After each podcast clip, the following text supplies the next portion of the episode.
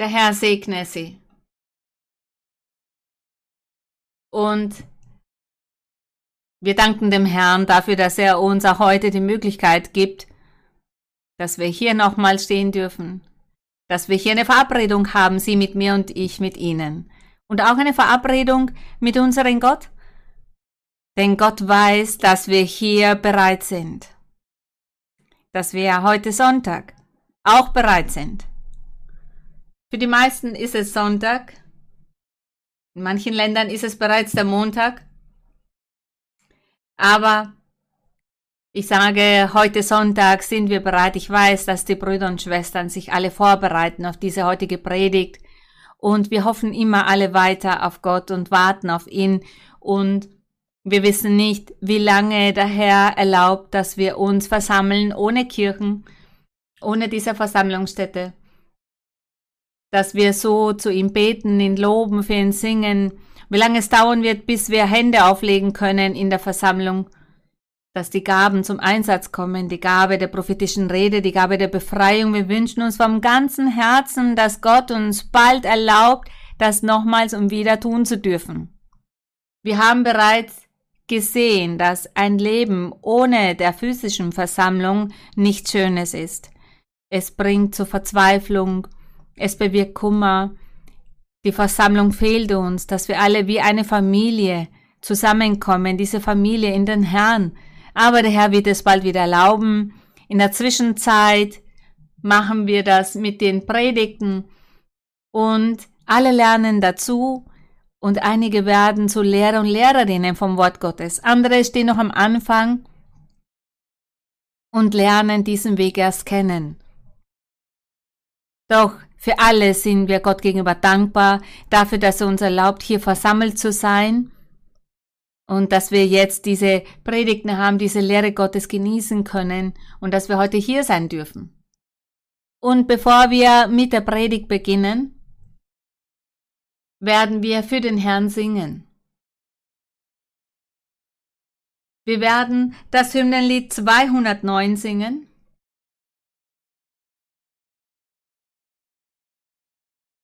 Und der Titel ist Keiner liebte mich wie Christus. Ja, das stimmt. Keiner wird uns mehr lieben können oder kann uns mehr lieben, als der Herr uns liebt. Und daher sollen wir ihn auch alles geben, was er verdient, denn er liebt uns und er hat sein Leben für uns gegeben. Hymnenlied 209. Yo quisiera hablarte del amor de Cristo, pues en él hallé un amigo fuerte y fiel. Por su gracia transformó mi vida entera. Lo que en esta vida soy lo debo a él.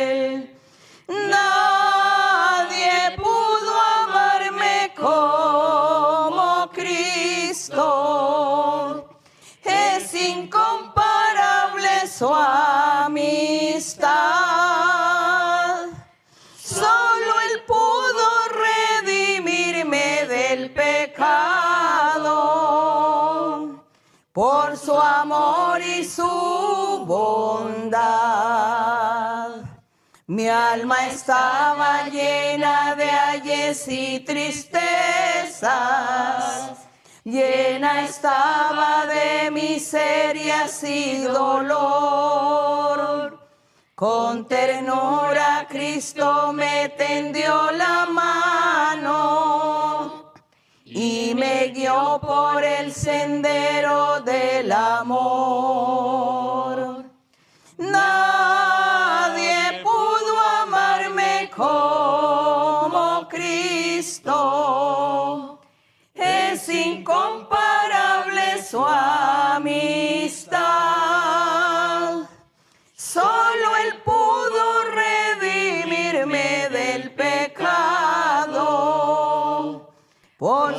Amor y su bondad. Cada día viene a darme nuevo aliento a mi corazón infunde dulce paz. No comprenderé por qué vino a salvarme, hasta que en el cielo pueda ver su faz.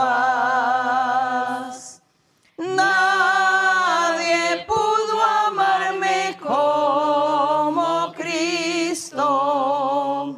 Es incomparable su amistad. Solo Él pudo redimirme del pecado su amor y su bondad. Gloria y honra para nuestro Dios. Gracias. Der Ruhm und die Lobpreisung sind für unseren Herrn und wir danken Gott für seine unendliche Güte. Und heute bitte ich den Herrn um Hilfe. Er möge mir helfen mit meinen Stimmbändern, mit meiner Kehle, denn es ist etwas kühl hier und da es kühl ist und äh, die Luft geheizt wird, ist es nicht sehr angenehm für meine Stimme. Wir können es auch nicht ganz ausschalten. Und manches Mal schadet diese künstliche Luft meinen Stimmbändern. Es hat nichts mit meinem Hals zu tun, sondern etwas mit den Stimmbändern. Diese sind etwas müde.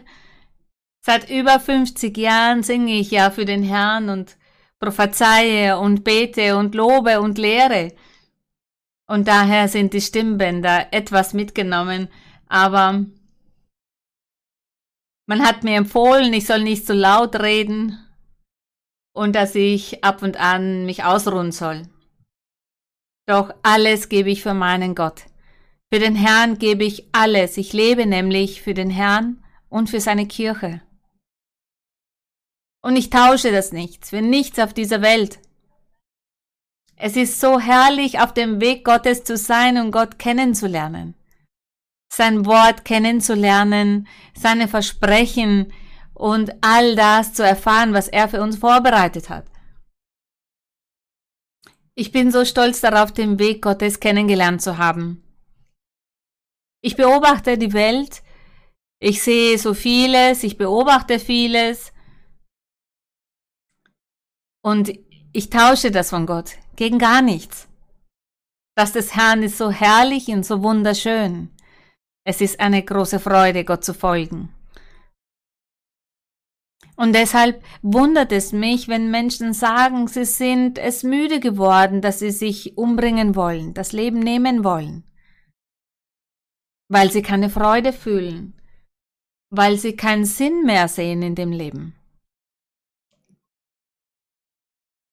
Und da frage ich mich, wie weit geht der Teufel? Wie bindet er all diese Seelen, er hält sie gefangen mit Ketten und füllt sie mit so vielen Gedanken und verschiedenen Auffassungen und raubt ihnen die Liebe zu Gott. Eine Person, die Gott nicht liebt, wie soll diese dann ihre Mitmenschen lieben? Wie soll dieser Mensch dann die Familie lieben? Sie liebt diesen Menschen nicht. Das ist traurig. Kämpfen wir aber alle weiter, all jene, die verstanden haben, und kämpfen wir auch dafür, dass unsere Familie, unsere Nachbarn, unsere Mitmenschen, nahe Angehörige den Weg des Herrn kennenlernen dürfen. Kämpfen wir dafür. Mit unserem Zeugnis gewinnen wir auf diese Weise diese Seelen. Und daher ist das die Einladung. Ich habe hier meinen Mund-Nasenschutz. Falls es vielleicht ein Problem gibt mit meinen Stimmbändern, ich versuche das dann auf diese Weise zu lösen. Nach diesem Gruß an Sie alle, an alle Brüder und Schwestern, an alle Menschen, die noch neu sind, die dazugekommen sind, Menschen, die erst jetzt zuschalten und erst jetzt die Predigten mitverfolgen. Menschen, die sich im Herzen wünschen, diesem Weg zu folgen, die Dinge des Herrn näher kennenzulernen. Ich grüße Sie alle. Von ganzem Herzen grüße ich Sie und ich wünsche mir, dass der Geist Gottes bei Ihnen ist, damit auch sie diese Freude, diese Fröhlichkeit im Herzen fühlen, diese Freude, die ich im Herzen auch fühle. Und auf das wir alle glücklich sind und über das Wort des Herrn nachsinnen. Heute sprechen wir von unserem Herrn Jesus Christus als der Fels. Unser Herr Jesus, er ist ein Fels. Ein großer Fels, hinter dem wir uns verstecken und Zuflucht suchen. Er ist der Fels. So wie der Herr Jesus der Fels ist. Wir haben uns ja verschiedene Bezeichnungen von ihm angeschaut. Er ist das lebendige Wasser, das Brot des Lebens und so weiter. Und heute werden wir uns den Herrn Jesus als der Fels ansehen.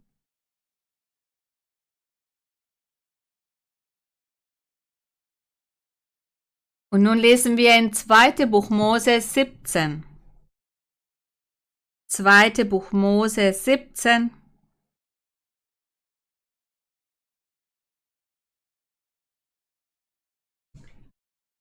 Und ganz schnell möchte ich etwas zu der Geschichte hier sagen. Moses und das Volk Israel. Sie waren in der Wüste in dieser Zeit. Und da sie Ägypten ja verlassen hatten, dort wo sie ernährt wurden, wo sie versorgt wurden, dort hatten sie einen Schlafplatz, all das hatten sie in Ägypten gehabt, doch Mose brachte sie dann in die Wüste. Und dort mangelte es ihnen an den Lebensnotwendigen. Es scheint, dass sie nicht mehr zu trinken und zu essen hatten. Wenn ich sage zu trinken, dann meine ich das Wasser. Nicht falsch deuten. Manche Menschen verwechseln das Wort im Spanischen mit alkoholischen Getränken. Ich meine hier das Wasser und die Nahrung. Das Volk Israel hat hier zu dieser Zeit das nicht gehabt, es mangelte ihnen an Wasser, sie hatten kein Wasser und aufgrund dessen hat das Volk begonnen, Gott gegenüber zu murren. Und in diesem Murren sagten sie, warum hat uns Mose aus Ägypten geholt, damit wir dann hier verdursten, hier in dieser Wüste? Sie sagten, es wäre besser gewesen, wir wären in Ägypten geblieben. Und Gott wurde zornig und sagte zu Mose, ich werde ein Wunder vollbringen und ich werde dem Volk Wasser geben. Ich werde ihnen Wasser inmitten der Wüste geben. Bereite das Volk vor. Und deshalb steht hier im zweiten Buch Mose 17, Vers 1, und die ganze Gemeinde der Israeliten zog aus der Wüste sin weiter ihre Tagereisen, wie ihnen der Herr befahl, und sie lagerten sich in Rephidim. Da hatte das Volk kein Wasser zu trinken. Und sie haderten mit Mose und sprachen, Gib uns Wasser, dass wir trinken. Mose sprach zu ihnen, Was hadert ihr mit mir? Warum versucht ihr den Herrn? Als aber dort das Volk nach Wasser dürstete, murrten sie wieder Mose und sprachen, warum hast du uns aus Ägypten ziehen lassen, dass du uns, unsere Kinder und unser Vieh vor Durst sterben lässt? Und Mose schrie zum Herrn und sprach, Was soll ich mit dem Volk tun? Es fehlt nicht viel, so werden sie mich noch steinigen. Mose, er war verwundert, diese Reaktion des Volks zu sehen, wie hartherzig sie waren, wie undankbar sie waren, und wie sie Gott nicht anerkannten, auch nicht die Wunder anerkannten und all das, was der Herr in Ägypten für sie getan hatte, die Art und Weise, wie er sich manifestierte, zum Beispiel mit den Plagen. Der Herr brachte dem Volk die Plagen und nahm es wieder. Das Volk hat all das beobachtet und dennoch haben sie Gott nicht gefürchtet. Und sie glaubten nicht an das Versprechen, das Gott ihnen durch Mose gegeben hatte. Und sie murrten und widerspenstig und töricht. Und Mose sagte, sie werden mich noch steinigen. Und im Vers 5, da sehen wir, dass Gott zu ihm sprach und er sagte, tritt hin vor das Volk und nimm einige von den Ältesten Israels mit dir und nimm deinen Stab in deine Hand, mit dem du den Nil schlugst, und geh hin. Siehe, ich will dort vor dir stehen auf dem Fels am Horeb. Der Herr sagte das zu Mose. Er sagte, ich will vor dir stehen. Auf dem Fels am Horeb. Da sollst du an den Fels schlagen. So wird Wasser herauslaufen, dass das Volk trinke. Und Mose tat so vor den Augen der Ältesten von Israel.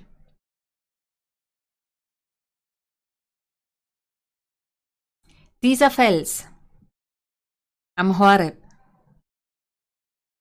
das war unser Herr Jesus Christus. Wir werden uns das später dann genauer ansehen. Der Herr Jesus, er ist dieser Fels. Er ist Gott selbst. Dieser Fels, den Mose mit dem Stab geschlagen hat, damit daraus Wasser entspringt, Wasser kommt.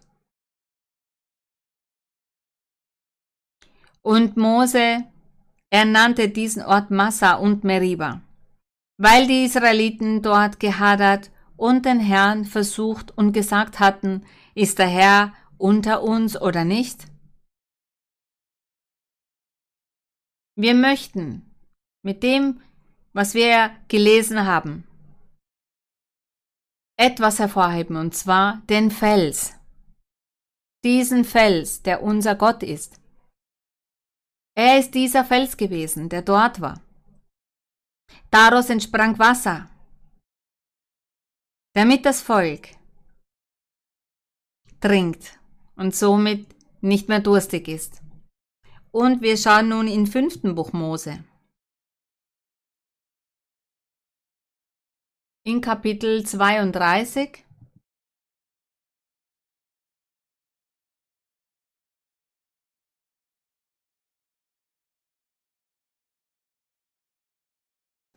Verzeihen Sie bitte.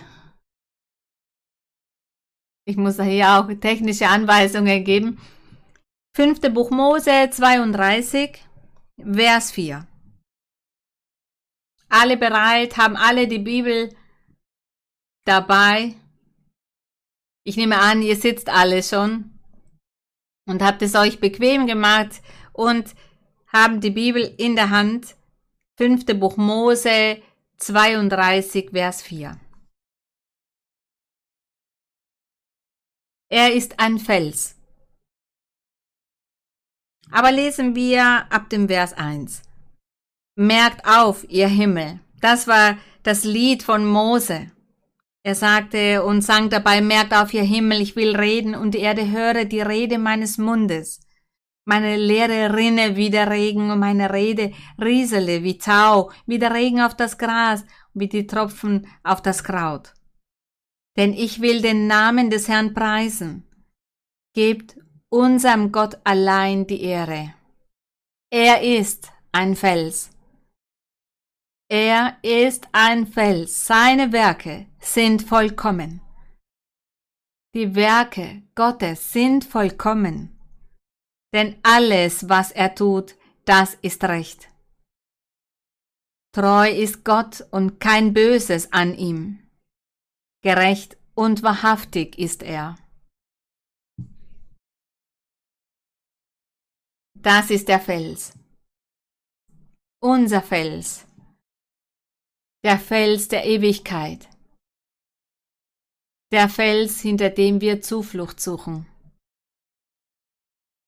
hinter dem wir uns verstecken, bis die Trübsal vorübergeht, wenn der schlimme Tag kommt.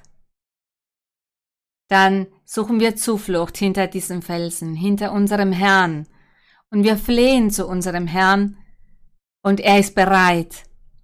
Er ist bereit und willig, uns zu helfen, und er beschützt uns, er bewahrt uns.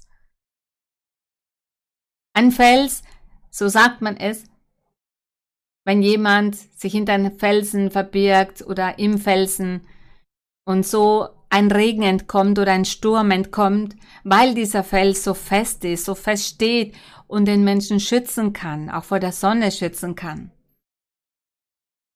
Vor all diesen klimatischen Bedingungen und so ist Gott unser Fels. Und wenn wir in schlimmen Tagen leben, wenn die Trübsal kommt, wie zum Beispiel eine Krankheit, Probleme, Schwierigkeiten, Missverständnisse, Streitigkeiten, Bedrohungen, Entführungen, die Bedarfe, ein Mangel, dann suchen wir Zuflucht in diesen Felsen.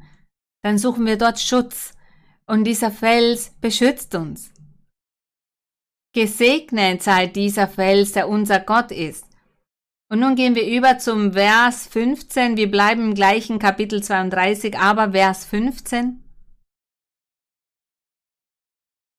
Hier in diesem Lied von Mose, hier hebt er all die Segnungen hervor, die Gott dem Volk Israel gegeben hat, als sie in Ägypten noch lebten. Wie Gott Wunder vollbrachte und ihnen in Fülle gab sehr viel zu essen und sehr viele Güter, sehr viel hat er ihnen gegeben, die Früchte, den Ertrag des Landes.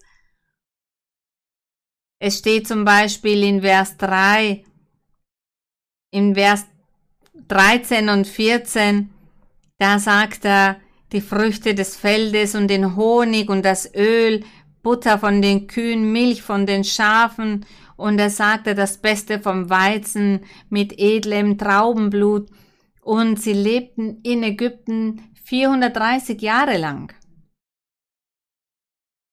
Und nach dieser Zeit, hier im Vers 15, da ändert er den Namen, er sagt dann nicht mehr Israel, sondern sagt Jeschurun.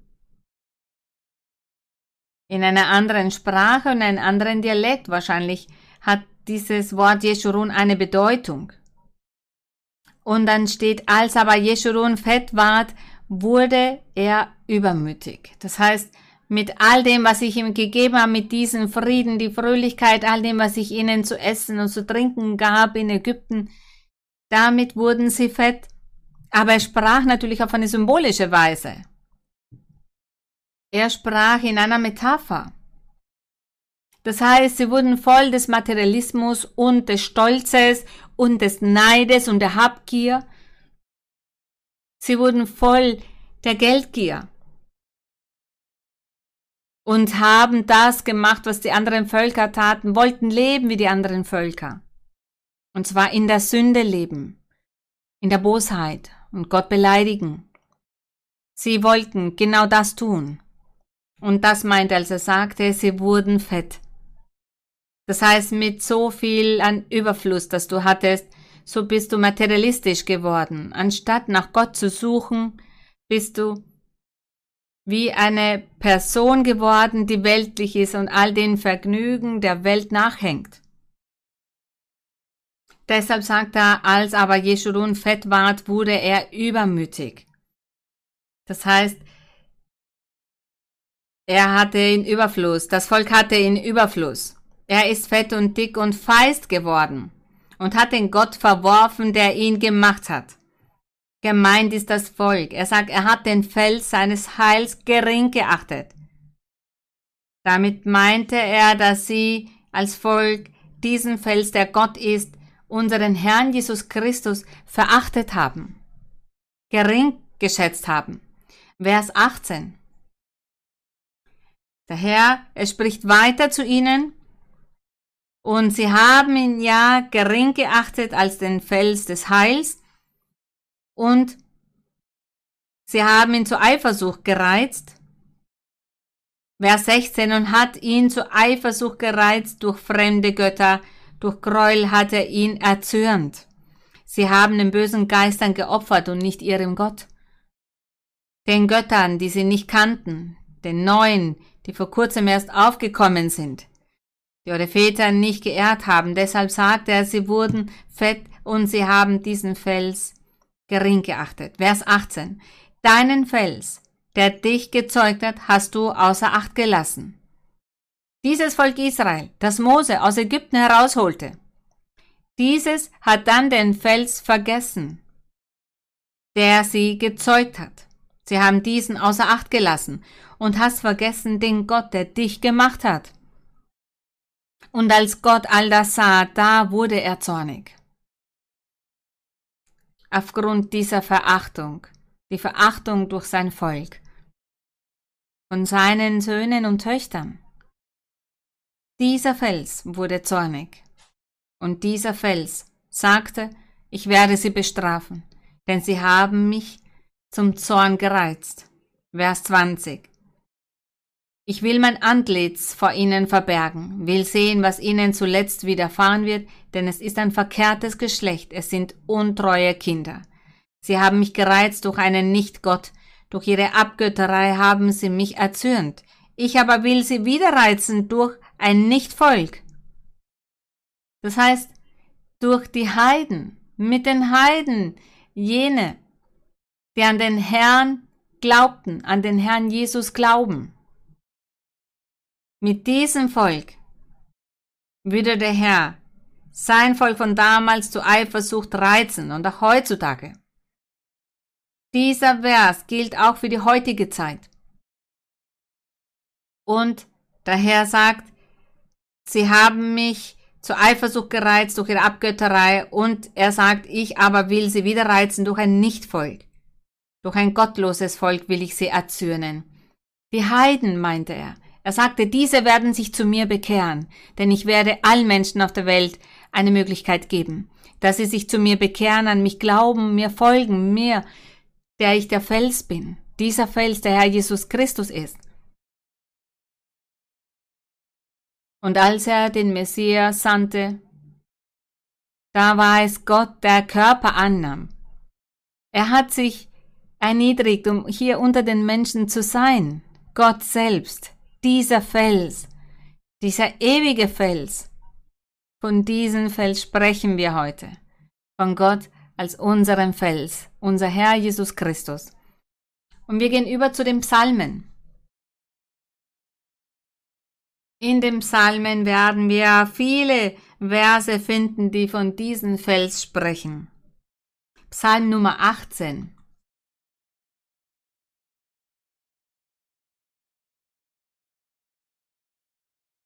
Psalm 18 in Vers 2. In Vers 3 lesen wir Vers 1. In Vers 2, herzlich lieb habe ich dich, Herr, meine Stärke. Herr, mein Fels, meine Burg, mein Erretter. Er sagt, dieser Fels ist eine Burg, ist ein Erretter, er ist Gott. Er sagt, mein Hort, auf den ich traue, mein Schild, dieser Fels ist auch mein Schild und Berg meines Heils und mein Schutz. All das verkörpert dieser Fels. Er ist alles in den Leben von jenen, die seinen Namen fürchten, die an ihn glauben und die den Namen des Herrn aufrufen. Er ist der Fels. Und damit wird alles was nicht so erträglich im Leben ist, was schwierig ist im Leben, überwunden. Er ist dieser feste Fels. Und in Vers 32, da sagt er, denn wer ist Gott, wenn nicht der Herr? Oder ein Fels, wenn nicht unser Gott? Er ist der Fels, der einzige Fels, Gott rüstet mich mit Kraft und macht meine Wege ohne Tadel. Er ist alles in unserem Leben. Vers 47. Der Herr lebt, gelobt sei mein Fels. Der Gott meines Heils sei hoch erhoben. Denn er ist der Fels, der uns die Erlösung bringt wenn Sie Gott loben, dann haben Sie hier bereits Sätze und Verse, die Sie für die Lobpreisung verwenden können. Und Sie können dem Herrn zum Beispiel sagen, der Herr lebt, mein Gott lebt. Oder es lebe der Herr Jesus Christus. Gelobt sei mein Fels, mein Herr, du bist mein Fels. Erhoben sei der Gott meines Heils. Du bist der Fels, hinter dem ich mich verstecke, wenn der Feind gegen mich vorgeht, um mir Böses anzutun, um mich leiden zu lassen. Doch ich habe einen Fels und dieser Fels bist du. Und da werde ich mich verstecken. Du wirst meine Zuflucht sein. All diese Sätze, all diese Ausdrücke, diese Wörter können wir dem Herrn sagen, wenn wir ihn loben. Es ist sehr, sehr wichtig, dass wenn Sie in den Psalmen lesen, dass Sie sich diese Wörter merken, diese Sätze merken. Merken Sie sich diese Verse und sagen Sie diese dem Herrn vom ganzen Herzen. Und Sie sollen diese Zuversicht auch haben, dass Gott an Ihrer Seite ist und diese Wörter hört. Er ist unser Fels. Und es ist eine so wunderschöne Art, Gott zu loben. Wir lernen Gott zu loben. Nun Psalm 19. Psalm 19, 15. Lass dir wohlgefallen die Rede meines Mundes und das Gespräch meines Herzens vor dir, Herr. Er sagt, die Rede meines Mundes, das heißt mein Vokabular, meine Ausdrucksweise. das, was ich von Gott sage, von dem Herrn sage, oder worüber ich nachsinne in meinem Herzen, all das soll dem Herrn wohlgefällig sein. Deshalb sagt er, lass dir wohlgefallen die Rede meines Mundes und das Gespräch meines Herzens vor dir, Herr, mein Fels und mein Erlöser. Er sagt, mein Erlöser.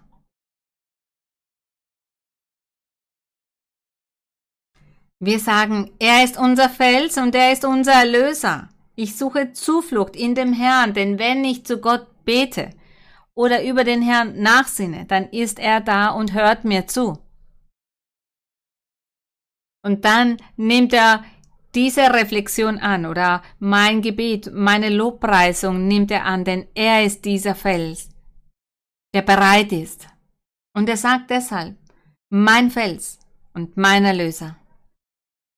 Wörter, die wir uns merken sollten und die wir dem Herrn auf die eine oder andere Weise auch sagen sollten. Aber sie sollen auf jeden Fall vom Herzen kommen. Wichtig ist die Aufrichtigkeit. Psalm 28. Psalm 28. In den Psalmen haben wir so vieles, dass wir Gott sagen können, dass wir auswendig lernen können womit wir Gott loben können, für ihn singen können. Auch mit unseren Liedern oder diesen Wörtern hier eine Melodie geben. Wer dieses Musiktalent ist, kann dem eine Melodie geben und es singen. Und dann kommt der Heilige Geist und nimmt diesen Menschen ein. Und dann singen sie für den Herrn, und zwar im Geist. Und dann singen sie damit auch, dabei auch mit ihrem Mund und mit ihren Stimmbändern. Und sich diese Wörter merken, um das Gott in der Lobpreisung zu sagen, ist herrlich. Und dass der Herr unser Fels ist. Psalm 28, Vers 1. Wenn ich rufe zu dir, Herr, mein Fels, so schweige doch nicht. Er sagt hier, mein Herr, du bist mein Fels, und ich flehe zu dir. Er sagt, so schweige doch nicht, verlass mich nicht, vergiss mich nicht. Er sagt somit, lass mich nicht alleine, erhöre mich, mein Herr, denn du bist mein Fels. Ich brauche es, von dir angehört zu werden. Der ewige Fels bist du. Und er sagt, so schweige doch nicht, dass ich nicht, wenn du schweigst, gleich werde denen, die in die Grube fahren. So können wir auch zu dem Herrn sagen, mein Herr, wenn du mich verlässt, wenn du uns verlässt, dann werde ich wie all jene sein, das heißt wie all jene Männer und Frauen sein, die in die Grube fallen und zwar ohne dir, alleine, ohne Gott. Aber ich möchte nicht wie die anderen sein und alleine sein und ohne Gott sein. Nein, ich möchte mit dir sein, mein Herr. Ich möchte mit diesem festen Fels sein. Und ich möchte, dass du immer meine Zuflucht bist. Egal wo ich hingehe, egal wo ich mich befinde, egal an welchem Ort dieser Welt ich bin. Egal welche Schwierigkeit ich durchmache oder welche Gefahr über mich kommt. Oder egal welche Trübsal oder schwierige Zeiten, dass ich dann zu dir rufe, dass ich dich anrufe und dass du bereit bist, denn du bist mein Fels. Denn somit werde ich Zuflucht finden in diesen Felsen. Auf diesen Fels vertraue ich dann. Ich vertraue auf dich, mein Herr. Mein Leben liegt in deinen Händen, meine Gesundheit liegt in deinen Händen. Die Freude, der Frieden, all das liegt in deinen Händen. Auf wen sollen wir denn noch vertrauen, wenn nicht auf unseren Fels, auf unseren Gott? Er ist der Einzige, auf den wir vertrauen können. Seien Sie nicht bekümmert oder verzweifelt, denn vielleicht beginnen Sie zu weinen und äh, fast verrückt zu werden wegen der Krankheiten, wegen eines Unfalls, weil jemand Geliebter gestorben ist, weil es nicht genug gibt zum Essen oder für die Miete oder die Schulden oder die Verfolgung oder die Bedrohungen, die Entführungen, was auch immer. Und dass sie deshalb verzweifeln und wahnsinnig werden. Aber nein, suchen Sie diesen Fels, diesen Fels der Ewigkeit aufrufen, zu ihm flehen, zu dem Herrn sagen, ich flehe zu dir, erhöre mich, verlass mich nicht. Mein Herr, schau, welchen Bedarf ich habe, ich brauche dich und ich vertraue auf dich und ich glaube an dich und ich hoffe auf dich. Ohne dir bin ich nichts und niemand. Ohne dir kann ich nichts machen, mein Herr. Wer wird mir auf der Welt helfen? Wer ist ein Fels, wie du es bist? Niemand ist wie ein Fels. Niemand auf der Welt kann mir helfen. Nur du kannst das machen, mein Herr, mein Fels. Im Psalm 31 nun. Psalm 31, Vers 3. In Vers 2 lesen wir, Herr, auf dich traue ich. Lass mich nimmermehr zu Schanden werden. Er sagt, auf dich traue ich. Sehen Sie, dass das Wörter des Gebets sind? Wörter, die Sie dem Fels, unseren Gott, sagen können? Sie können sagen, Herr, auf dich traue ich.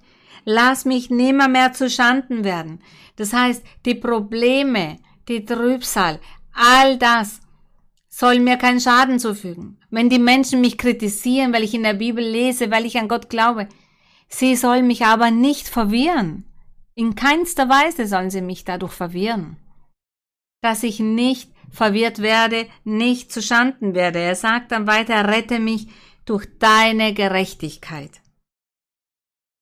Neige deine Ohren zu mir, hilf mir eilends, sei mir ein starker Fels, das sagen wir auch zu dem Herrn. Mein Herr, vom ganzen Herzen bitte ich dich darum, dass du mein Fels bist, dass du meine Burg bist, dass du die Kraft in mein Leben bist, dass du derjenige sein wirst, der mir helfen wird, der mir helfen wird, weiterzukommen und der mich aus dieser Situation, die ich gerade durchmache, befreien wird. Ich mache hier diese Situation durch. Momente der Trübsal, Momente der Angst. Aber du bist mein Fels, mein Herr.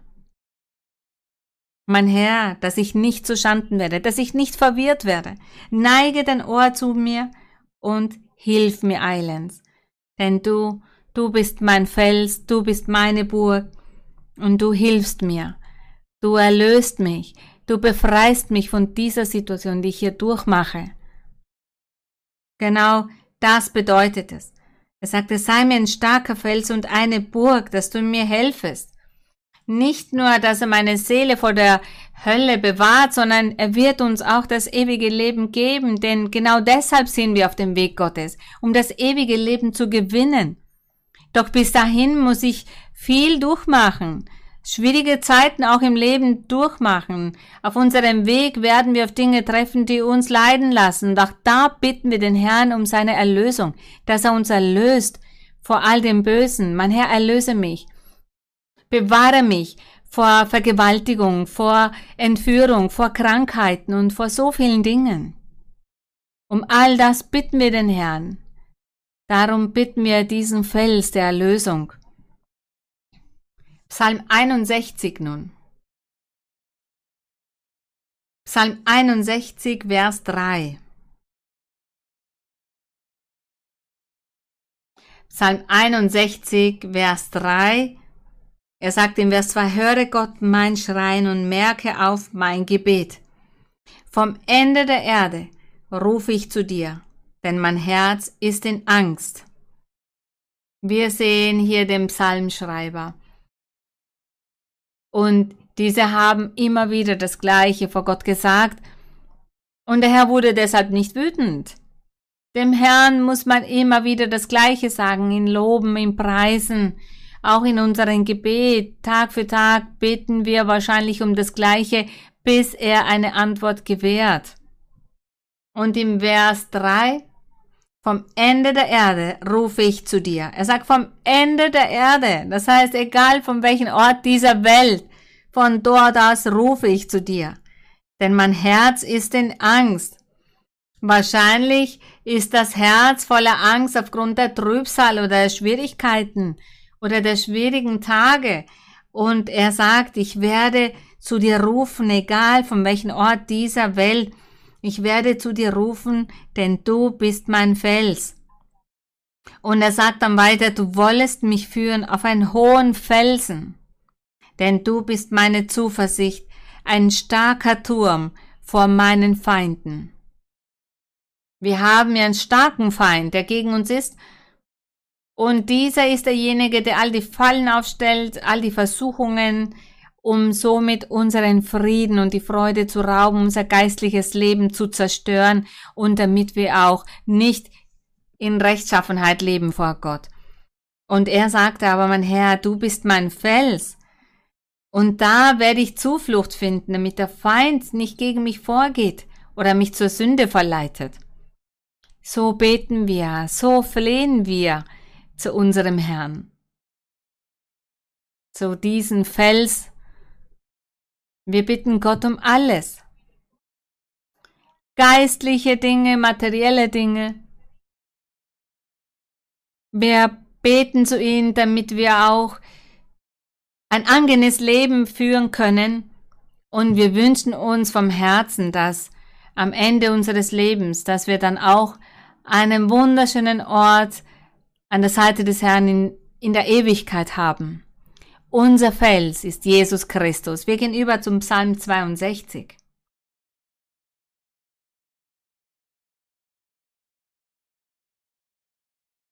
Und er sagt, meine Seele ist stille zu Gott, der mir hilft.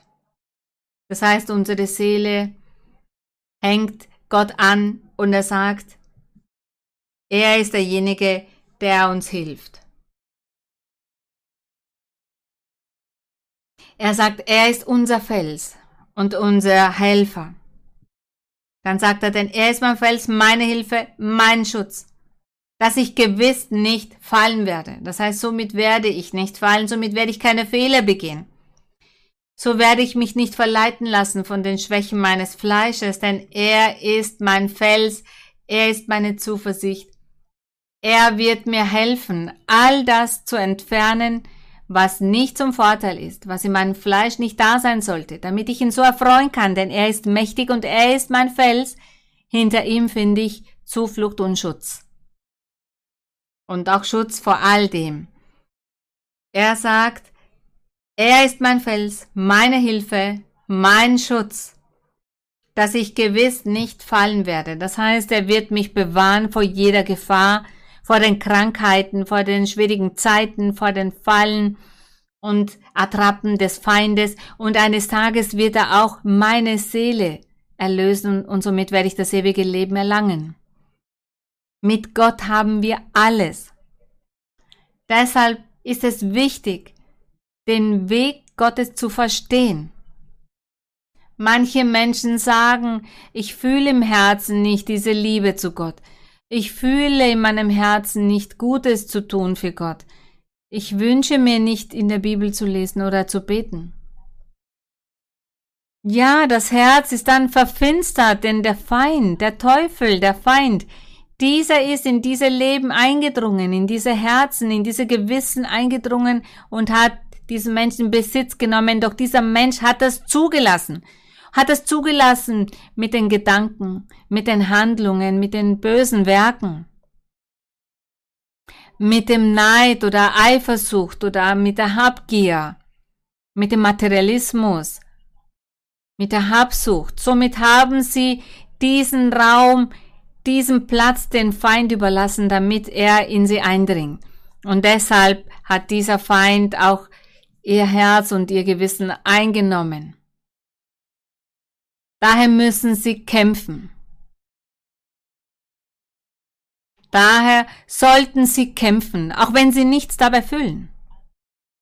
Knien sie sich trotzdem hin heben ihre Arme, wenn es ihnen möglich ist, heben sie diese Arme zum Herrn und schließen sie die Augen und sagen sie dabei zu ihm, mein Herr, ich fühle gar nichts, ich fühle keine Liebe für dich, ich fühle keine Liebe für die Menschen.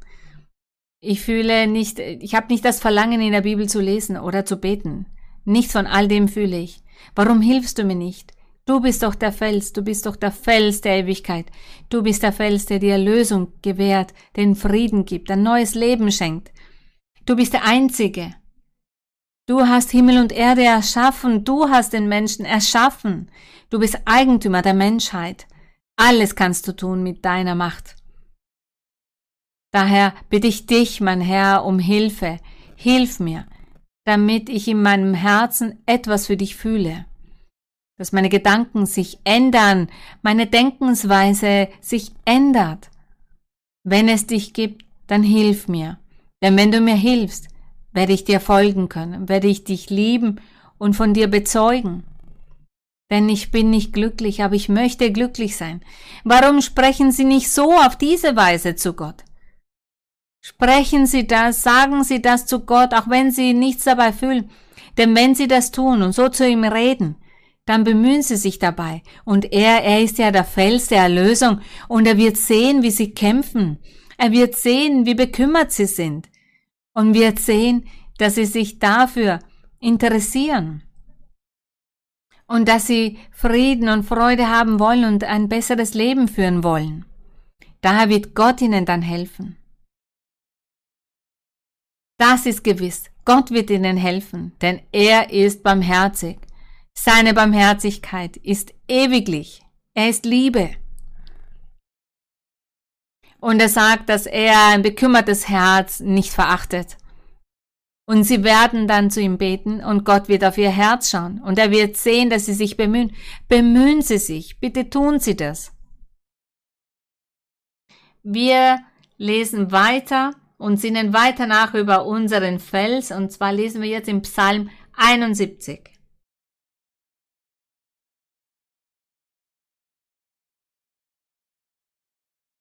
Vers Nummer 3. Wir lesen aber ab den Vers 1. Herr, ich traue auf dich. Lass mich nimmermehr zu Schanden werden. Wir sehen, dass die Psalmen ähnliche Wörter haben, fast die gleichen, um so vor Gott zu treten. Aber das ist doch wahr. So viele verschiedene Wörter, alle sieben Tage der Woche, alle Tage des Jahres.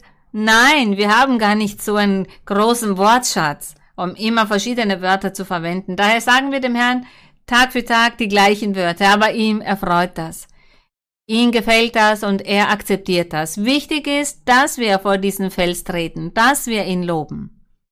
Und er sagt, Herr, ich traue auf dich, lass mich nimmermehr zu Schanden werden. Errette mich durch deine Gerechtigkeit und hilf mir heraus, neige deine Ohren zu mir und hilf mir. Sei mir ein starker Hort, zu dem ich immer fliehen kann. Er sagt, zu dem ich immer fliehen kann. Und genauso ist es, egal welches Problem es ist, egal welche Schwierigkeiten. Welches Problem haben Sie? Vielleicht Entführung, Krankheit, Armut oder ein Unfall oder dass ein geliebter Mensch gestorben ist oder dass sie depressiv sind oder sonstiges. Was auch immer, suchen sie Zuflucht in dem Felsen. Er sagt, sei mir ein starker Hort, zu dem ich immer fliehen kann. Der du zugesagt hast, mir zu helfen, denn du bist mein Fels und meine Burg. Er sagt, denn du bist mein Fels und meine Burg. Was für wunderschöne Wörter, was für herrliche Verheißungen. Auch wenn sich die Wörter wiederholen, sind sie dennoch wunderschön, wenn sie vom Herzen kommen. Und wenn Gott diese auch anhört und Gott eingreift und in unserem Leben handelt, dann werden diese Wörter noch schöner. Er ist unser Fels. Und merken Sie sich diese Wörter, sagen Sie, mein Herr, sei für mich dieser Fels, diese Zuflucht, wo ich mich immer verstecken kann, wenn ich Probleme habe, wenn ich Trübsal erlebe. Denn ja, mein Herr, du bist dieser Fels, hinter dem ich mich verstecken kann. Psalm 89 Psalm 89 Vers 27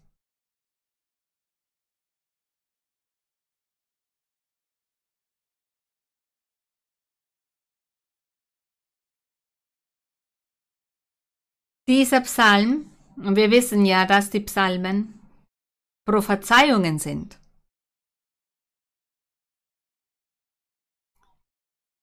Da hat der Herr Jesus Christus durch die Lippen der Psalmschreiber, wie zum Beispiel durch Mose, durch David oder durch die Sänger von Israel gesprochen.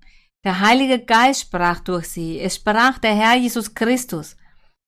Er sprach von der Zukunft. Er sprach von der Kirche in der Zukunft. Er sprach von einem Menschen, der Trübsal erleidet.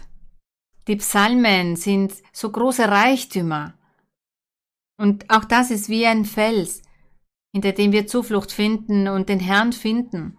Denn wir lernen damit die Wörter, um Gott anzubeten, um ihn zu loben. Es ist ein geistlicher Gesang, es sind Prophezeiungen, es ist ein prophetischer Gesang.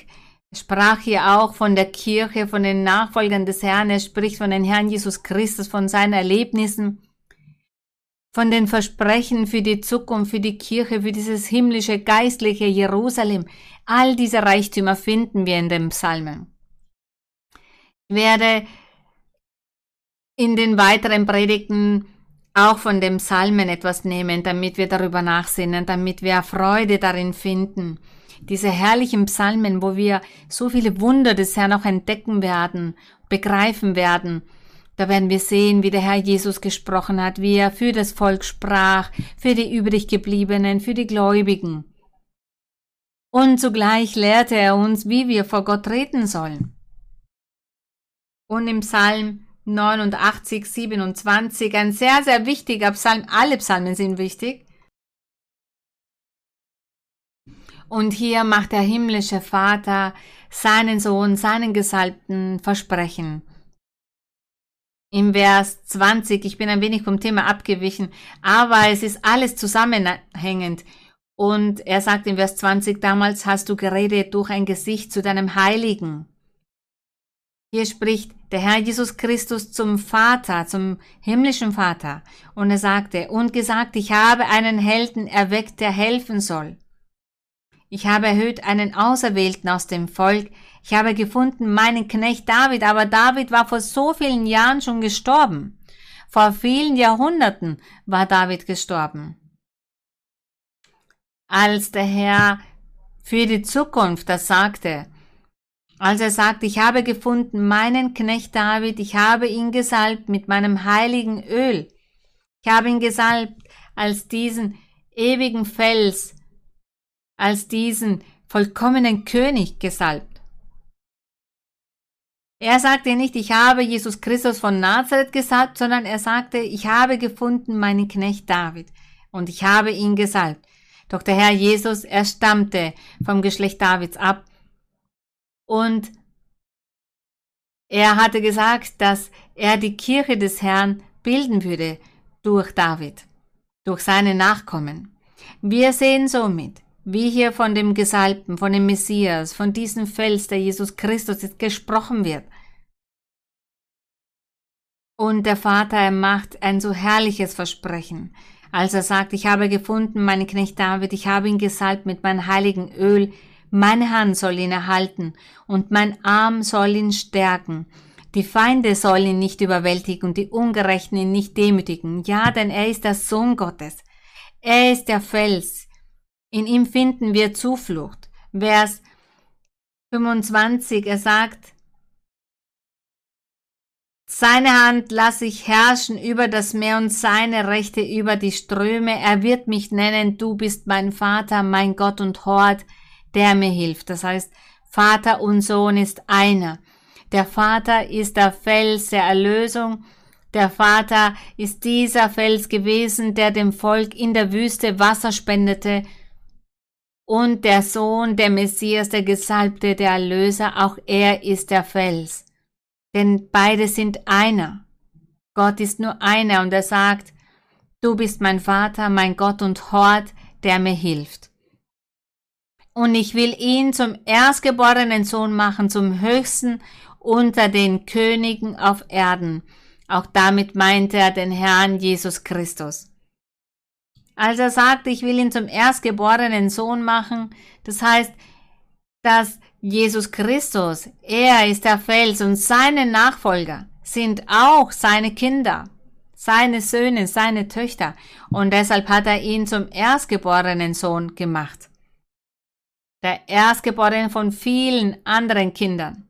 Denn der Herr Jesus, er hat ja Fleisch angenommen und er ist der erstgeborene Sohn unter vielen Geschwistern. Und er sagt, die anderen sind auch seine Kinder, aber der Herr Jesus sein Erstgeboren. So spricht er diesen Fels an. Sowohl der Vater als auch der Sohn sind dieser Fels, dieser Fels der Erlösung. Nun gehen wir über zu 1. Korinther und wir werden uns ansehen, was die Aposteln dazu sagen, was der Apostel Paulus insbesondere dazu sagte. Wir wissen ja, dass der Apostel Paulus bezeugt hat, dass der Herr selbst ihm das Evangelium offenbarte. Er selbst hat ihm das Evangelium beigebracht. Dem Paulus wurde die Doktrin offenbart. Und Paulus genoss daher ein Riesenprivileg, denn der Herr selbst hat ihn sein Wort offenbart. Und heutzutage ist der Heilige Geist unter uns, ist in der Versammlung. Gott leitet uns, er orientiert uns, er belehrt uns durch den Heiligen Geist. Er leitet uns und bringt uns alles bei, wie wir etwas zu tun haben, was wir zu tun haben, auch mit Basis auf das, was der Herr den Vorfahren offenbart hat. Aber heutzutage offenbart Gott, wie die Menschen leben sollen, wie die Wissenschaft, die Technik angewendet werden soll, alles mit Weisheit, mit Klugheit, um keine Fehler zu begehen, um nicht vor Gott zu scheitern. Daher danken wir Gott, denn wir haben auch heutzutage diesen Fels, den Heiligen Geist, der bei uns ist. Das Versprechen des Herrn Jesus Christus ist es ja. Er sagte, ich werde gehen, aber ich werde euch nicht als Weisen zurücklassen. Ich werde euch den Heiligen Geist schicken. Dieser wird euch leiten und alles beibringen. Der Heilige Geist ist auch heute bei uns und hilft uns, diese Schrift zu verstehen und offenbart uns auch sehr vieles. Wie bereits erwähnt, damit wir alles, was es heutzutage gibt, all diese Innovationen, all diese aktuellen Gegebenheiten, die Wissenschaft, die Technik, damit wir es anzuwenden wissen. Der Heilige Geist bringt uns bei, wie wir alles richtig anwenden. Und das geschriebene Wort, dieses hebt der Herr hervor, dieses erhebt er. Und wir genießen das, das, was der Herr uns dadurch beibringt, durch sein Wort. Und wir freuen uns so sehr, dass wir die Bibel des Herrn haben können. Und der Apostel Paulus, er genoss dieses Privileg, der Herr selbst offenbarte in seine Doktrin und in 1. Korinther 10. Da werden wir sehen, was Paulus von dem Fels sagte, von diesem Fels, der der Herr Jesus Christus ist. Dieser feste, starke Fels, der Fels der Ewigkeit. 1. Korinther 10, Vers 1 bis 5. Und da sagt Paulus zu den Korinthern, er sagt, ich will euch aber, liebe Brüder, nicht in Unwissenheit darüber lassen, dass unsere Väter alle unter der Wolke gewesen und alle durchs Meer gegangen sind. Ich gebe da eine nähere Erklärung dazu für jene, die noch neu sind. Wen meint er damit mit den Vätern? Er sagt hier, liebe Brüder, gemeint sind aber alle, alle Brüder und Schwestern, die ganze Kirche. Er sagt, liebe Brüder, ich will euch nicht in Unwissenheit darüber lassen, dass unsere Väter, diese Väter ist das Volk Israel, das Ägypten verlassen hat, angeleitet durch Mose. Diese Person nennt man die Väter, unsere Väter. Denn darunter befand sich Jakob und seine zwölf Kinder, die in Ägypten gewesen waren. Jakob und seine zwölf Kinder, mit diesen wurde das Volk Israel ja gebildet. Das physische Volk und sie alle werden Väter genannt. Wenn wir heutzutage von Vater des Glaubens sprechen, dann haben wir unseren Vater Abraham, Isaac und Jakob. Diese Väter des Glaubens. Aber er sprach hier von den physischen, und zwar waren jene gemeint, die Ägypten mit Mose verlassen haben. Diese waren die Väter. Und er sagt, dass unsere Väter alle unter der Wolke gewesen und alle durchs Meer gegangen sind. Und wie sind sie unter der Wolke gewesen und durchs Meer gegangen? Mose hat ja mit dem Volk Ägypten verlassen und sie zogen hinaus und eine Wolke ging vor ihnen her. Die Wolke war vor ihnen und das Volk ist dieser Wolke gefolgt. Das heißt, das war ihr Kompass. Diese Wolke. Wo die Wolke hinzog, da gingen sie hin. Wenn die Wolke nach links abbog, dann gingen sie nach links oder nach rechts. Somit wurden sie geleitet, bis sie das Rote Meer erreichten. Sie erreichten dann das Rote Meer und hinter ihnen war aber das, der Pharao mit seinem Heer, war hinter ihnen her, verfolgte sie und wollte somit verhindern, dass sie ihm entkommen, denn sie waren ja aus Ägypten geflohen. Als Mose dieses Wunder machte, und zwar, dass das Meer sich spaltete, sie gingen mitten durch das Meer hindurch, und da war Wasser auf einer Seite und auf der anderen Seite. Über ihnen war die Wolke, die sie geleitet habe. Und auf beiden anderen Seiten Wasser. Das heißt, sie waren umgeben von Wasser. Das will der Apostel hiermit sagen. Und im Vers 2, und alle sind auf Mose getauft worden, durch die Wolke und durch das Meer. Genauso war es. Sie hatten zu ihrer linken, zu ihrer rechten Wasser und über ihnen war Wasser. Das heißt, sie alle wurden mit Mose getauft. Und, und haben alle dieselbe geistliche Speise gegessen. Am Anfang hatten wir gelesen, dass er dieses Wunder vollbrachte durch Mose und das Wasser vom Felsen kam. Und Vers 4, und haben alle denselben geistlichen Trank getrunken. Vers 4, und alle, und haben alle denselben geistlichen Trank getrunken. Sie tranken nämlich von dem geistlichen Felsen, der ihnen folgte. Der Fels aber war, liebe Brüder und Schwestern und liebe Zuhörer, Zuhörerinnen, alle Menschen, die hinzugekommen sind, er sagt, der Fels aber war Christus. Das haben wir am Anfang im zweiten Buch Mose 17, 1 bis 7 gelesen. Als Mose auf diesen Felsen geschlagen hat und da Wasser hervorkam. Und hier sagt er eindeutig, der Fels aber war Christus. Ich lese nochmals, und haben alle denselben geistlichen Trank getrunken. Sie tranken nämlich von dem geistlichen Felsen, der ihnen folgte.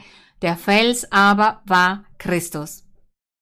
Was wir in den Psalmen auch gelesen haben, da sehen wir, Jesus Christus ist der Fels. Und dieser Fels war mit dem Volk Israel in der Wüste, um ihnen Wasser zu geben, damit sie Wasser zu trinken haben. Und im Vers 5 sagt er, aber an den meisten von ihnen hatte Gott kein Wohlgefallen, denn sie wurden in der Wüste erschlagen. Sie wurden Götzendiener, Sie haben Gräueltaten begangen, auch das haben wir gelesen. Sie begannen ja Gott gegenüber zu murren. Sie haben Gott beleidigt. Das soll der Vers 5 aussagen. Er sagt, aber den meisten von ihnen hatte Gott kein Wohlgefallen, denn sie wurden in der Wüste erschlagen. All diese sind in der Wüste umgekommen. Nur jene wurden beschützt, die noch klein waren, zum Beispiel die Kinder, die jungen Menschen. Von all jenen, die Ägypten verlassen hatten, die Kinder, die in der Wüste zur Welt gekommen waren, in 40 Jahre waren sie in der Wüste, und als sie dann in das Land Kanan eingingen, da konnte nur dieses neue Volk, diese Nachkommen in dieses Land eingehen. Denn die Erwachsenen, die im Erwachsenenalter Ägypten verlassen hatten, diese sind in der Wüste umgekommen, weil sie hartherzig waren, weil sie Götzendiener waren. Wir haben hier gelesen, was sie alles getan haben, aber dennoch zeigte Gott Barmherzigkeit und dieser Fels gab den Menschen zu trinken, dieser Fels der Ewigkeit. Und er sagt eindeutig, dieser Fels ist Jesus Christus, gelobt sei unser Herr auf dass wir alle weise und intelligent sind und dass wir Zuflucht finden hinter diesen herrlichen Fels. Wir gehen über zu Matthäus. Matthäus 16, da werden wir sehen, was der Herr von diesem Fels sagte. Matthäus 16. Vers 13.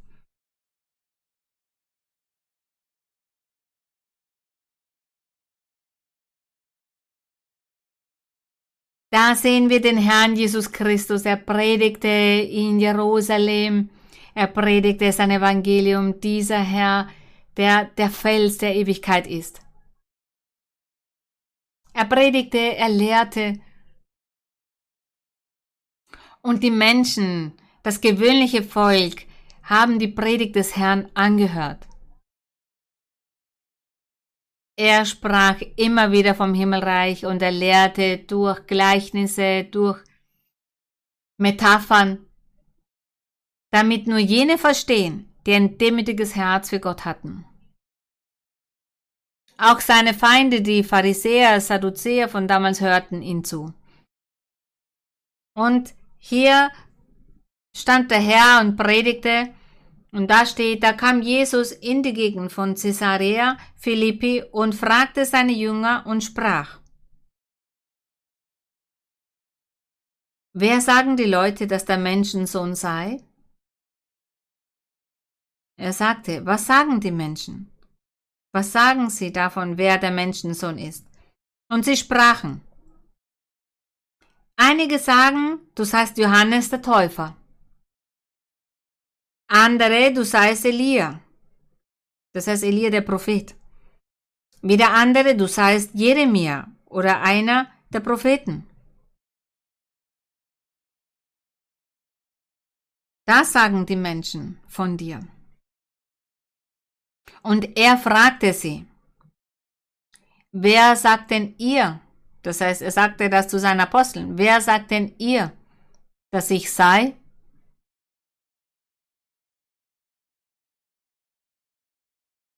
Und im Vers 16. Da antwortete Simon Petrus und sprach, Du bist Christus. Du bist Christus, des lebendigen Gottes Sohn. Als er aber sagte, du bist Christus, des lebendigen Gottes Sohn, da hat es nicht einmal, da hat Petrus selbst diesen Satz gar nicht so gut überlegt. Diese Wörter hatte er gar nicht vorher überlegt, als er meinte, du bist Christus, des lebendigen Gottes Sohn. Und der Herr sagte dann Vers 17, Selig bist du, Simon, Jonas Sohn. Denn Fleisch und Blut haben dir das nicht offenbart. Das heißt, das hat dir kein Mensch offenbart. Nicht ein Mensch war das. Er sagt, denn Fleisch und Blut, das bedeutet, es hat dir nicht ein Mensch das offenbart. Sondern mein Vater im Himmel. Dieser hat dir das offenbart. In Bezug auf meine wahre Identität. In Bezug auf die Frage, wer ich bin. Gott hat dir das offenbart. Der Vater hat dir das offenbart. Und der Herr, er gab Petrus dann eine Belohnung. Er belohnte ihn. Denn Petrus war der Einzige, der in diesem Moment im Herzen auch bereit war, im Herzen willig war, in dieser Liebe, die er für Gott hatte, indem er an den Herrn glaubte, auf ihn vertraute. Er hatte Glaube und diese Zuversicht in dem Herrn. Und er war bereit, er war willig, damit der Geist Gottes ihm die Offenbarung gibt und er somit die richtige Antwort parat hatte. Und da er bereit war, hat Gott ihn belohnt. Der Herr hat ihn belohnt. Und er sagt deshalb im Vers 18 zu ihm. Und ich sage dir auch, du bist Petrus. Und Petrus bedeutet Stein oder Fels. Bitte Acht geben, damit sie dann nicht die Dinge falsch verstehen. Und der Herr Jesus sagte zu ihm, du bist Petrus. Er ist Simon. Aber der Herr hat diesen Namen geändert und sagte, du bist Petrus. Petrus in einer anderen Sprache, denn damals gab es viele verschiedene Sprachen, verschiedene Dialekte. Und das Wort Petrus bedeutete Stein oder Fels. Und er sagte, du bist Petrus oder du bist Stein, du bist ein Fels. Und auf diesen Felsen. Und wer ist dieser Fels? Ist dieser Petrus oder der Name? Simon, der Fels oder der Name, den der Herr ihm gegeben hat? Wer war Petrus oder wer war der Fels da in diesem Moment? Simon oder der Name, den der Herr ihm gegeben hatte? Wer war der Fels? Simon weiß nicht, sondern der Name, den der Herr ihm gegeben hat. Er sagte, du bist ein Stein. Und auf diesen Stein, denn der Herr sprach dabei von sich selbst. Er sagt, du bist ein Stein und auf diesen Stein, das heißt auf diesen Fels, dieser Fels, der Jesus Christus ist. Dieser Fels, dieser Stein ist Jesus Christus. Und als der Herr zu Simon sagt, selig bist du, keiner hat dir das offenbart, sondern nur Gott. Und er sagte, ich sage dir, du bist Petrus, du bist der Stein, du bist der Fels. Und auf diesen Felsen, gemeint ist der Herr Jesus, er meinte sich selbst, auf diesen Felsen sagte, will ich meine Gemeinde bauen. Und die Pforten der Hölle die Pforten der Hölle sollen sie nicht überwältigen. Sollen sie, das heißt diese Kirche, diese Gemeinde nicht überwältigen. Denn diese Gemeinde wird aufgebaut auf diesen Felsen. Auf diesen Felsen würde die Gemeinde aufgebaut werden. Dieser Felsen, der Jesus Christus ist.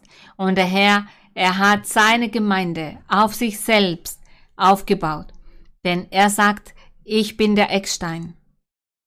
Der Eckstein von diesem Gebäude. Er ist der wichtigste Stein von diesem Gebäude. Dieses Gebäude ist seine Kirche. Der Herr, er sprach hier in geheimnisvollen Worten zu Petrus und er sagte, du bist Petrus, du bist der Stein. Warum sagt er, du bist der Stein? Weil Simon gesagt hatte, du bist Christus, der Sohn des lebendigen Gottes. Du bist die Wahrheit. Dieser bist du. Deshalb sagte ja, du bist der Fels. Der Fels. Und er sagt, ich bin der Fels, so wie du es gesagt hast. Denn ich bin der, der ich bin. Da sind diese Geheimnisse. Die Menschen lesen das und verstehen es nicht, weil sie nicht genau darüber nachsinnen. Aber es ist herrlich, dass wir das lesen können, hier von diesem Fels lesen können, der unser Herr Jesus Christus ist.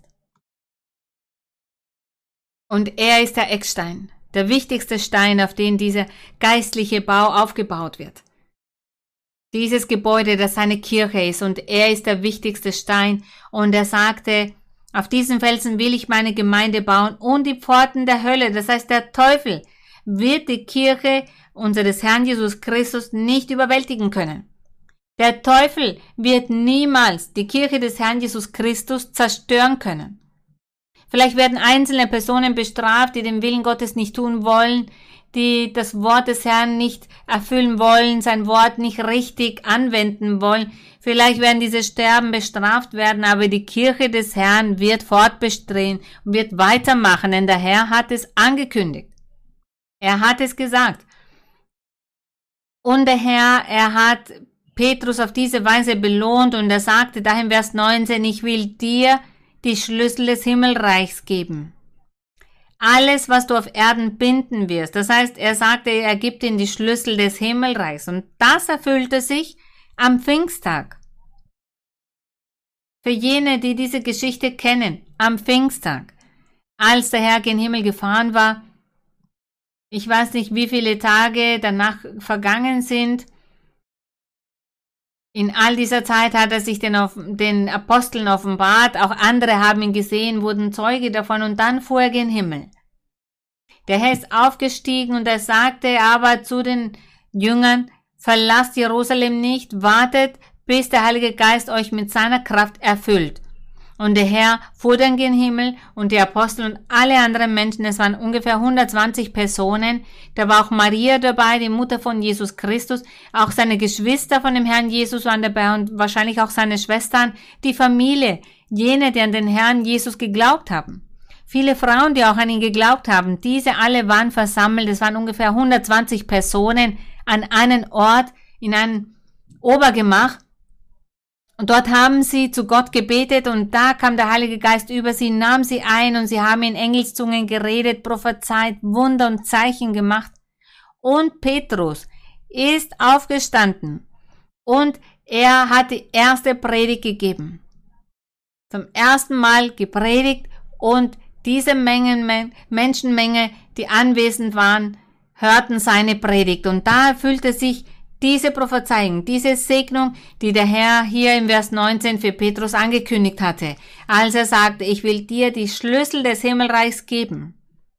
Genauso war es, denn der Erste, der predigte, der evangelisierte, der vom Evangelium des Himmelreichs gepredigt hat, war Petrus. Das heißt, mit diesen geistlichen Schlüsseln, diesen unsichtbaren Schlüsseln, mit diesen hat er das Himmelreich geöffnet und er gab die erste Predigt. Es war die erste Botschaft von Evangelium und da haben sich an diesem Tag allein 3000 Personen bekehrt. Da hat sich das erfüllt, denn er hat gesagt, ich will dir die Schlüssel des Himmelreichs geben. Vor über 2000 Jahren hat sich dieses Versprechen erfüllt, diese Segnung, die der Herr für Petrus angekündigt hatte. Nicht so wie die Menschen es sagen, dass jene, die sterben, diese klopfen dann an die Himmelspforte und dass Petrus mit den Schlüssel kommt, damit sie ein, hinein dürfen. Das sind Lügen, das sind Vorstellungen der Menschen, die gar nicht wissen, was sie da sagen. Sind Vorstellungen, sind Fabeln, Fantasiegeschichten. Das mit den Schlüssel und dem Himmelreich, das hat sich vor über 2000 Jahren bereits erfüllt. Denn er war der Erste, der vom Evangelium predigte. Er vermittelte diese Botschaft. An diesem Tag bekehrten sich über 3000 Personen. Von da an begann sie zu predigen. Die Aposteln, die Jünger haben sich auf die unterschiedlichen Regionen aufgeteilt und begannen, das Evangelium des Herrn zu predigen. Das, was hier steht, hat sich erfüllt. Er sagte, alles, was du auf Erden binden wirst, soll auch im Himmel gebunden sein. Es bedeutet, ich werde dir Kraft geben, ich werde dir diese Vollmacht geben, diese Unterstützung und alles, was du auf Erden lösen wirst, soll auch im Himmel gelöst sein. Damit meint er auch die Gaben des Geistes und er sagte damit, ich werde dir den Rückhalt geben, die Gaben des Geistes geben und viele Wunder werden passieren. All das werde ihr in meinem Namen tun und dich werde ich auf große Weise nutzen, um Zeichen und Wunder zu tun. Das bedeutet zu binden und zu lösen. Das, was auch heutzutage der Heilige Geist macht mit den geistlichen Gaben wenn Gott diese Gaben austeilt. Vielen gibt er diese Fähigkeit, diese Befähigung, diese Gabe, diesen Rückhalt, damit man für die Kranken betet und die werden geheilt oder für Menschen zu beten, die Hexereien, Zaubereien haben, damit sie davon befreit werden. Das bedeutet zu lösen und zu binden. Wenn ich bete und für diesen Menschen bete und sage, mein Herr, heile diesen Menschen von Krebs, dann erhört Gott das Gebet und dann heilt er den Menschen vom Krebs. Das heißt, somit habe ich diese Person gelöst vom Krebs. Oder wenn ich sage, deine Reise soll gut gelingen, alles soll gut laufen und dass du viel Gewinn machst mit deinem Geschäft, dann bewirkt Gott, dass diese Person sich all das erfüllt. Das heißt, in diesem Moment habe ich die Person gebunden mit einer Segnung in Bezug auf diesen Wohlstand. Oder ich habe jemanden gelöst, jemand, der krank war und nicht mehr krank ist. Das bedeutet zu binden und zu lösen. Und das tut der Fels der Ewigkeit, unser Herr Jesus Christus. Aber ich wollte das zu diesem Schlüssel des Himmelreichs sagen, denn die Menschen haben so viele Fantasievorstellungen dazu und verlieren aber somit auch Segnungen vor Gott, weil sie auf diese Weise denken und glauben, dass der Apostel Paulus dann Barmherzigkeit haben wird. Wenn ich sterbe, werde ich klopfen und er wird mir auftun mit seinen Schlüsseln. Dann werde ich ihm sagen, dass er mich heimlich reinlässt. Das alles ist nicht so. Das, was hier steht, hat sich bereits erfüllt. Diese Schlüssel sind geistlicher Art. Das Öffnen bedeutet evangelisieren, von Gott sprechen, von unserem Fels sprechen, der Fels, der unser Herr Jesus Christus ist. Es ist etwas so Herrliches, diesen Schritten des Felsen zu folgen, unserem Herrn, unserem König zu folgen. Die Lobpreisung ist für unseren König, für diesen König der Ehre, für diesen Fels der Ewigkeit.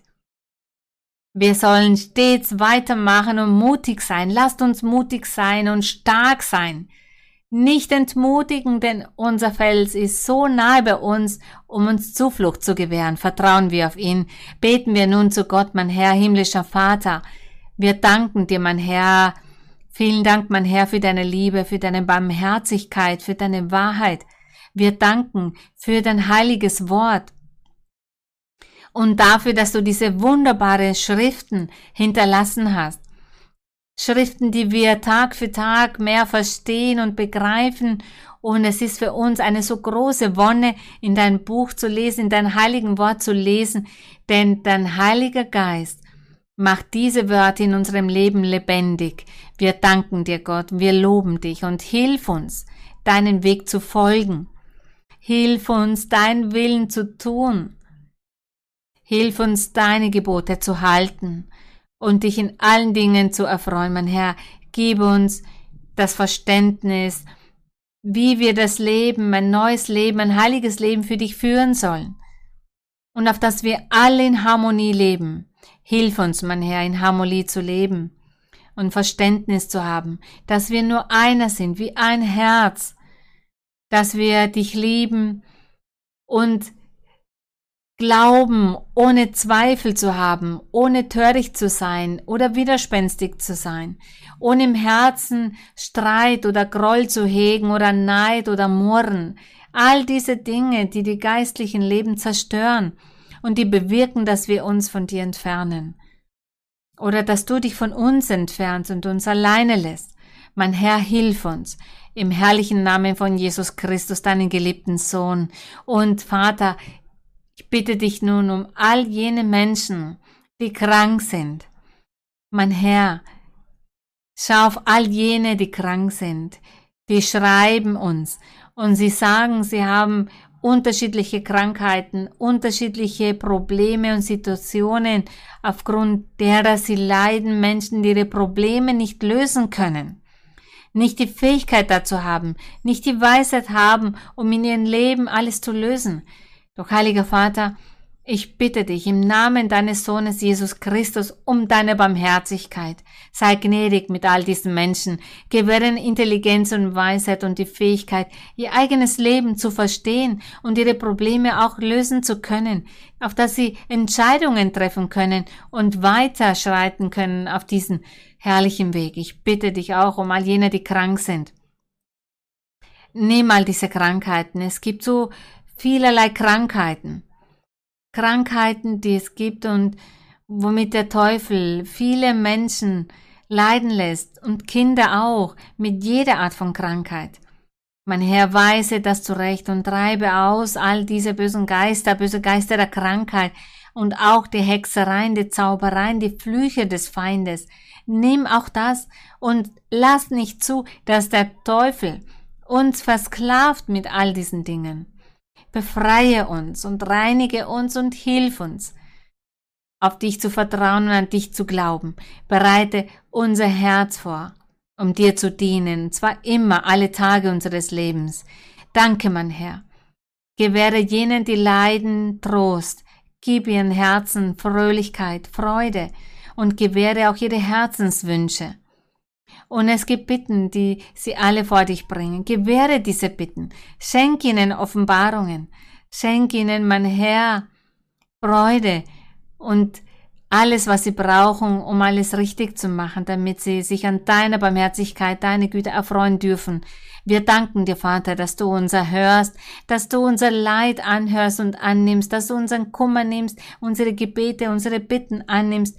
Wir danken dir im herrlichen Namen von Jesus Christus, deinem geliebten Sohn, bitten wir dich um all das. Die Ehre und darum sind für dich, mein Herr. Nun möchten wir für Gott singen.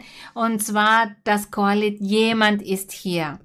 Und wer glaubt dir, ist hier bei uns dieser ewige Fels. Er ist diese Person. Alguien está aquí, yo sé que es Cristo. Alguien está aquí, yo sé que es el Señor. Alguien está aquí, yo sé que es Cristo. Alguien está aquí y yo sé que es el Señor. Él está aquí, tú no lo ves. Él está aquí, tú no lo ves. Ora por mí, ora por ti, ora por todos al Señor. Alguien está aquí, yo sé que es Cristo. Alguien está aquí, yo sé que es el Señor. Alguien está aquí, yo sé que es Cristo. Alguien está aquí y yo sé que es el Señor. Él está aquí, tú no lo ves. Él está aquí, tú no lo ves.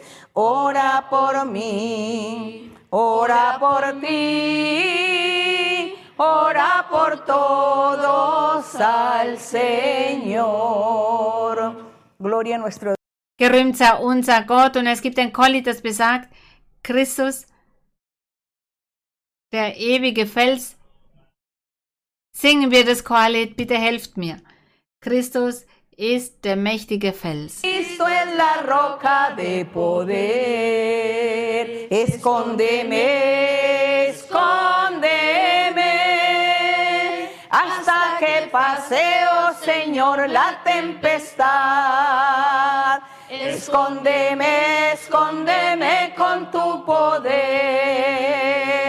Cristo es la roca de poder. Él calmará la tempestad.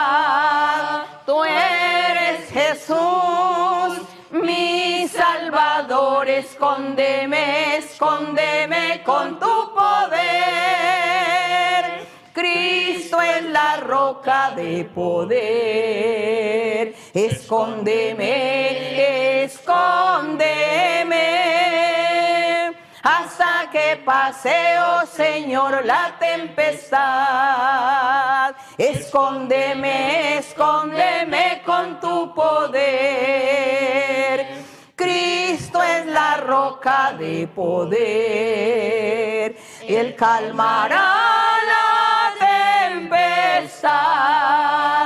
Tú eres Jesús, mi Salvador. Escóndeme, escóndeme con tu poder. Gloria al Señor. Gerühmt sei unser Herr, es ist so herrlich für unseren Gott zu singen. Auch ihr dort singt für Gott jedes Mal, dass ihr das tun wollt. Ich liebe euch in dem Herrn. Viele Umarmungen, viele Küsse, vor allem für die Kinder. Vielen Dank.